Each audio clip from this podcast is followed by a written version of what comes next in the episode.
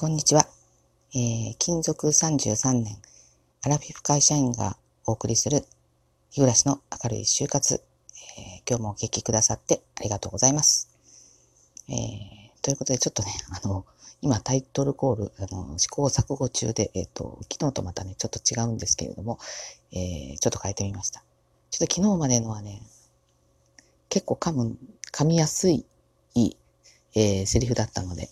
え、ちょっと変えてみたんですが、えー、今日はですね、あの、早速ちょっと、あの、いただいたお便りの方から紹介させていただきます。えー、ラジオネームね、花子さん。えー、こんにちは。ゆらしさんのラジオトーク、いつも聞かせていただいてます。毎日楽しみの一つです。同じような悩みのトーク、特に主人の両親のことなど、えー、身近に感じながら聞かせていただいています。えー、Wi-Fi のこと教えていただきまして助かりました。ありがとうございました。確認しましたら、やはり、えー、携帯の扇マークが消えていました。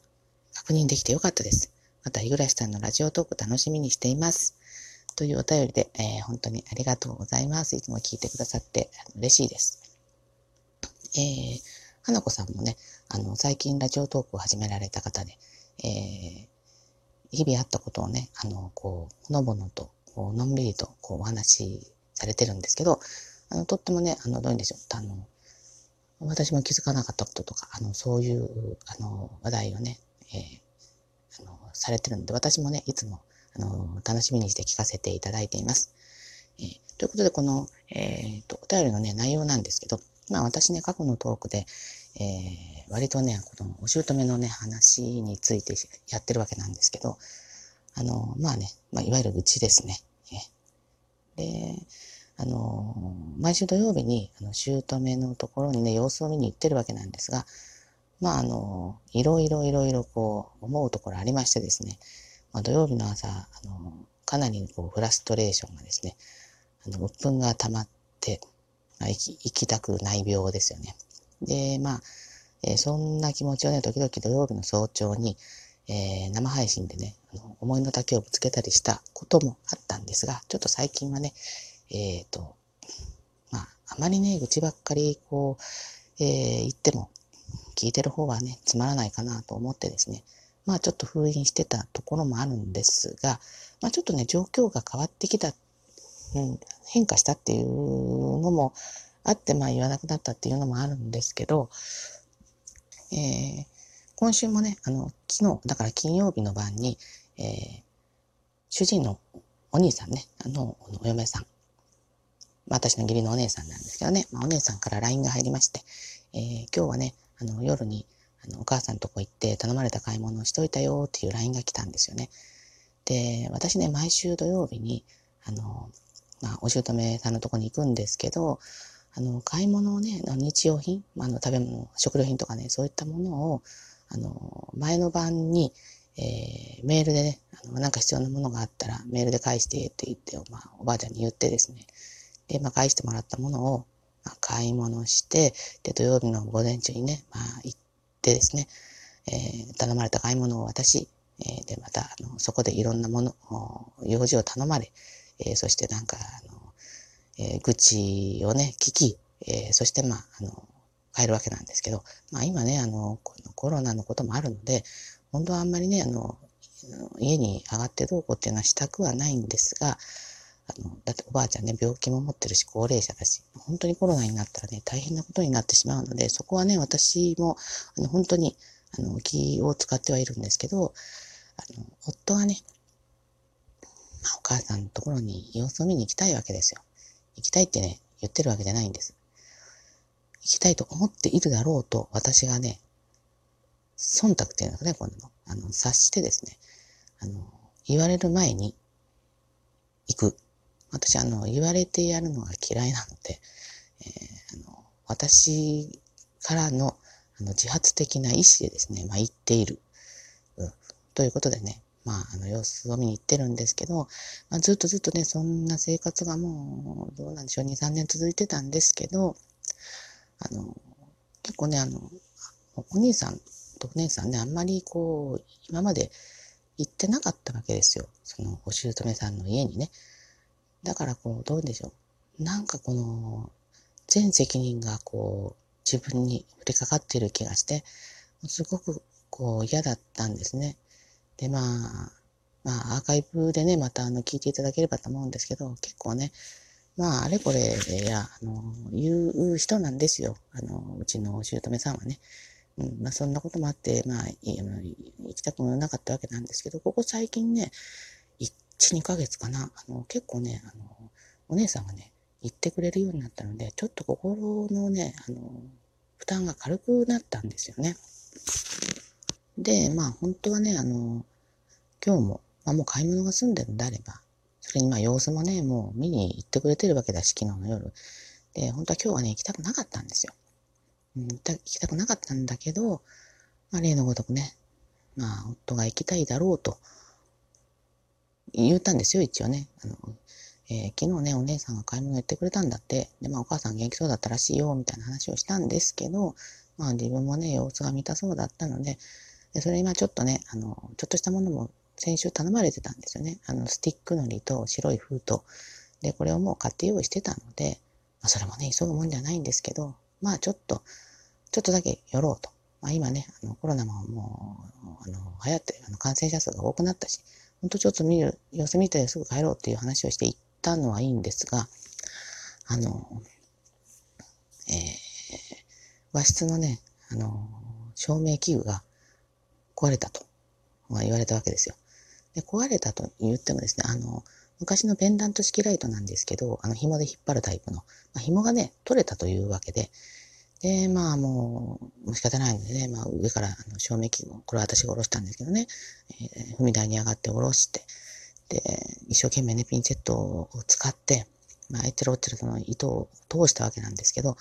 あの、糸通してね、また新しい糸をつけて、で、また天井につけて、引っ張ってみたらね、あの、あんなに苦労してつけた紐なのに、あつかないんですよ。でね、まあ聞けばもうね、あの年代物のペンダントライトだったので、で、もう私、この、与えられた課題をね、残しておくのがもう嫌なので、もう即夫にね、ちょっと買いに行こうって言って、車で15分ぐらいのところに、あの、家電量販店があるので、まあ、そこにね、ちょっと買いに行ったわけですよ。えー、もう新しいこの LED のね、ペンダントライト。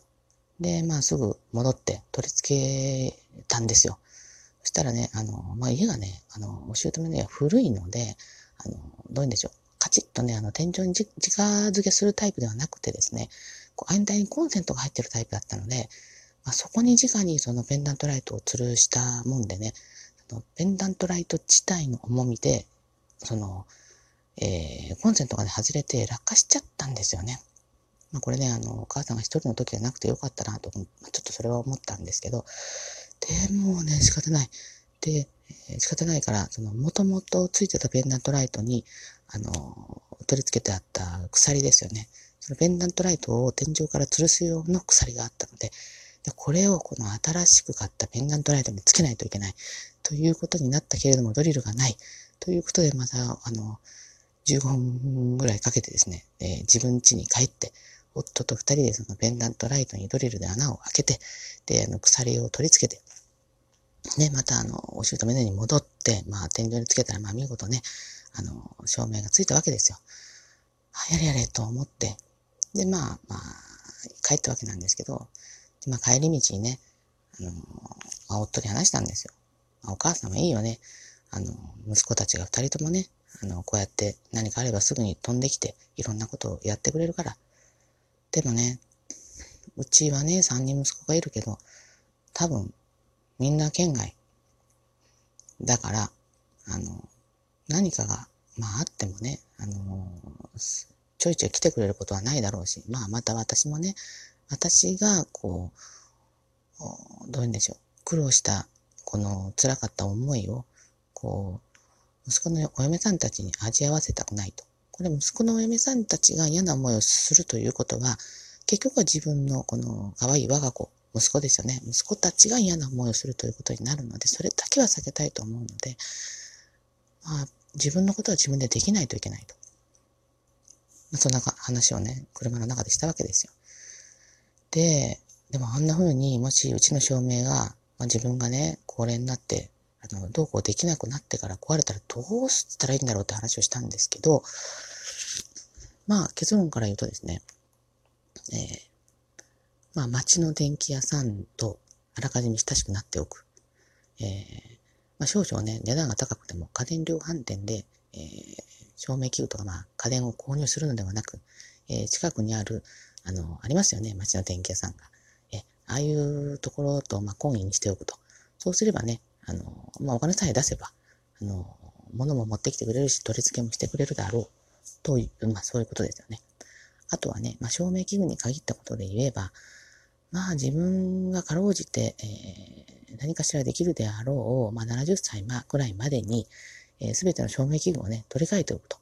まあ、この時点で取り替えておけば、まあ、少なくとも20年は持つだろうと。まあ、90までね、まあ、生きたら嬉しいような、嬉しくないようなってところなんですけど、うん、そんな話をね、しました。あとはね、あの、ちょっと私最近、あの、入ったっていうかね、入ったんですけど、あの、えっ、ー、と、電力会社がね、なんか最近はいろんなサービスをやっていて、えっ、ー、と、水回りの、なんかあの、不具合があった時に、えー、あの、ただでね、直してくれるっていう。その場合、月々ね、あの、800円ぐらいこうお金をね、払い続けないといけないんですけど、まあ、保険みたいなもんですよね。で、これを払っていれば、まあ、万が一、例えば、あの、水漏れがし始めたとか、まあ、トイレのね、あの、お水の不具合とか、まあ、そういうことがあった時に、あの、結構ね、あの、高額にかかるようなものでもま直してくれるというのにまあ今入ってるんですけど、まあ、その電力会社が、あの、電気関係の不具合についても、あの、一定のね、あの、定額料金を払い続けていれば、何かあったら対応してくれるっていうサービスがね、あの、あるんですよ。まあこれは入ってないんですけど、だからこれもね、ちょっと検討してみたいなとね、えー、思いました。